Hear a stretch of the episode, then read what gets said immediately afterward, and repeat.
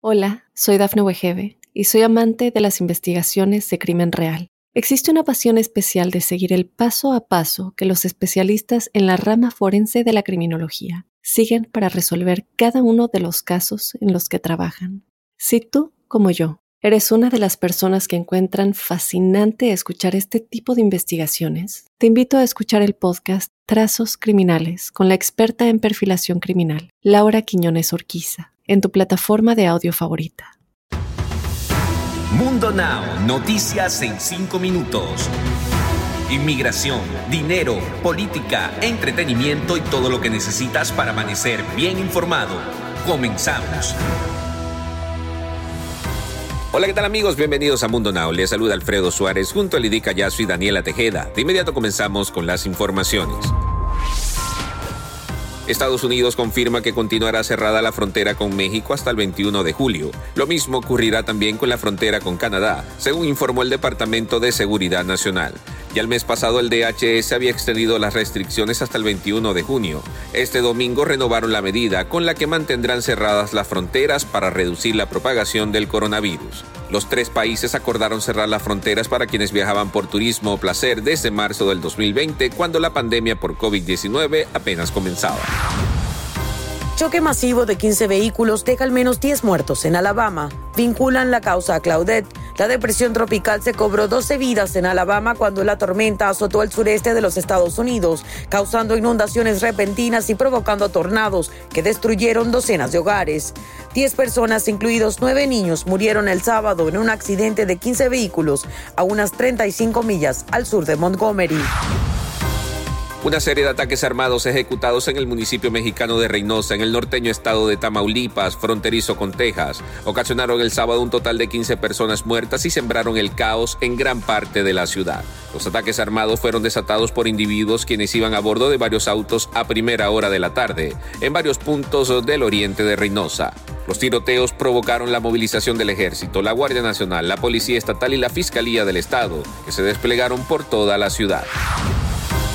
Biden celebra cautelosamente 300 millones de vacunaciones. El presidente estadounidense celebró cautelosamente un hito en sus esfuerzos para controlar la pandemia de COVID-19, anunciando que en Estados Unidos se han aplicado 300 millones de dosis de vacunas en los 150 días desde que él asumió la presidencia. Biden dio crédito a los científicos, compañías, el pueblo estadounidense y el esfuerzo de todo el gobierno. Apuntó que la vasta campaña de vacunación ha preparado el escenario para que la mayoría de los estadounidenses tengan un verano relativamente normal, con negocios reabriendo sus puertas y contratando empleados. Y ahora para ustedes, eso que tanto estaban esperando. Obviamente les hablo de lo más actual en el mundo del entretenimiento. ¿Será que no lo supera? La actriz mexicana Geraldine Bazán concedió una entrevista al canal de YouTube Pinky Promise, donde habla varios temas, entre ellos la famosa infidelidad. Y tal parece que le mandó una indirecta a su ex esposo, el también actor Gabriel Soto. Todo esto mucho más puede verlo en las redes sociales de la también actriz Geraldine Bazán. Cabe recordar que Geraldine y Gabriel estuvieron casados por casi tres años y fruto de su amor nacieron sus hijas Elisa Marie y Alexa Miranda. En medio de constantes rumores de infidelidad por parte del actor, al poco tiempo hizo oficial su relación con la actriz rusa Irina Baeva. En más noticias, Julio César Chávez le da golpe bajo a su hijo en pleno Día del Padre. El sábado por la noche fue un momento muy especial para la familia Chávez, ya que los tres boxeadores que han surgido de este legado ofrecieron cada uno una exhibición arriba del ring, incluido la leyenda Julio César Chávez, quien mencionó que fue la última vez que subía a un cuadrilátero, pero las cosas no salieron como lo y es que tanto la leyenda como su hijo Omar Chávez ganaron sus respectivas peleas, pero ese no fue el caso para Julio César Chávez Jr., quien no pudo contra el brasileño Anderson Silva, mientras que su acerrimo rival Saúl Canelo Álvarez estaba presente desde las gradas.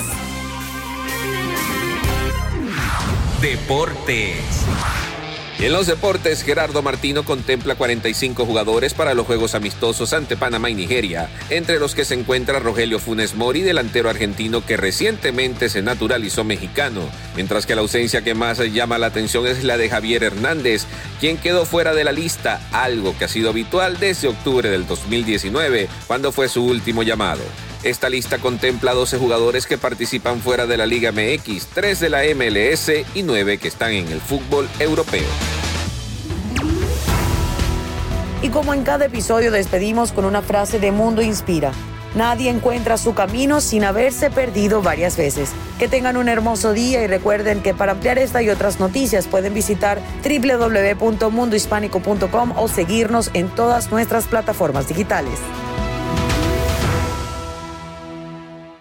Hola, soy Dafne Wegebe y soy amante de las investigaciones de crimen real. Existe una pasión especial de seguir el paso a paso que los especialistas en la rama forense de la criminología siguen para resolver cada uno de los casos en los que trabajan. Si tú, como yo, eres una de las personas que encuentran fascinante escuchar este tipo de investigaciones, te invito a escuchar el podcast Trazos Criminales con la experta en perfilación criminal, Laura Quiñones Orquiza, en tu plataforma de audio favorita.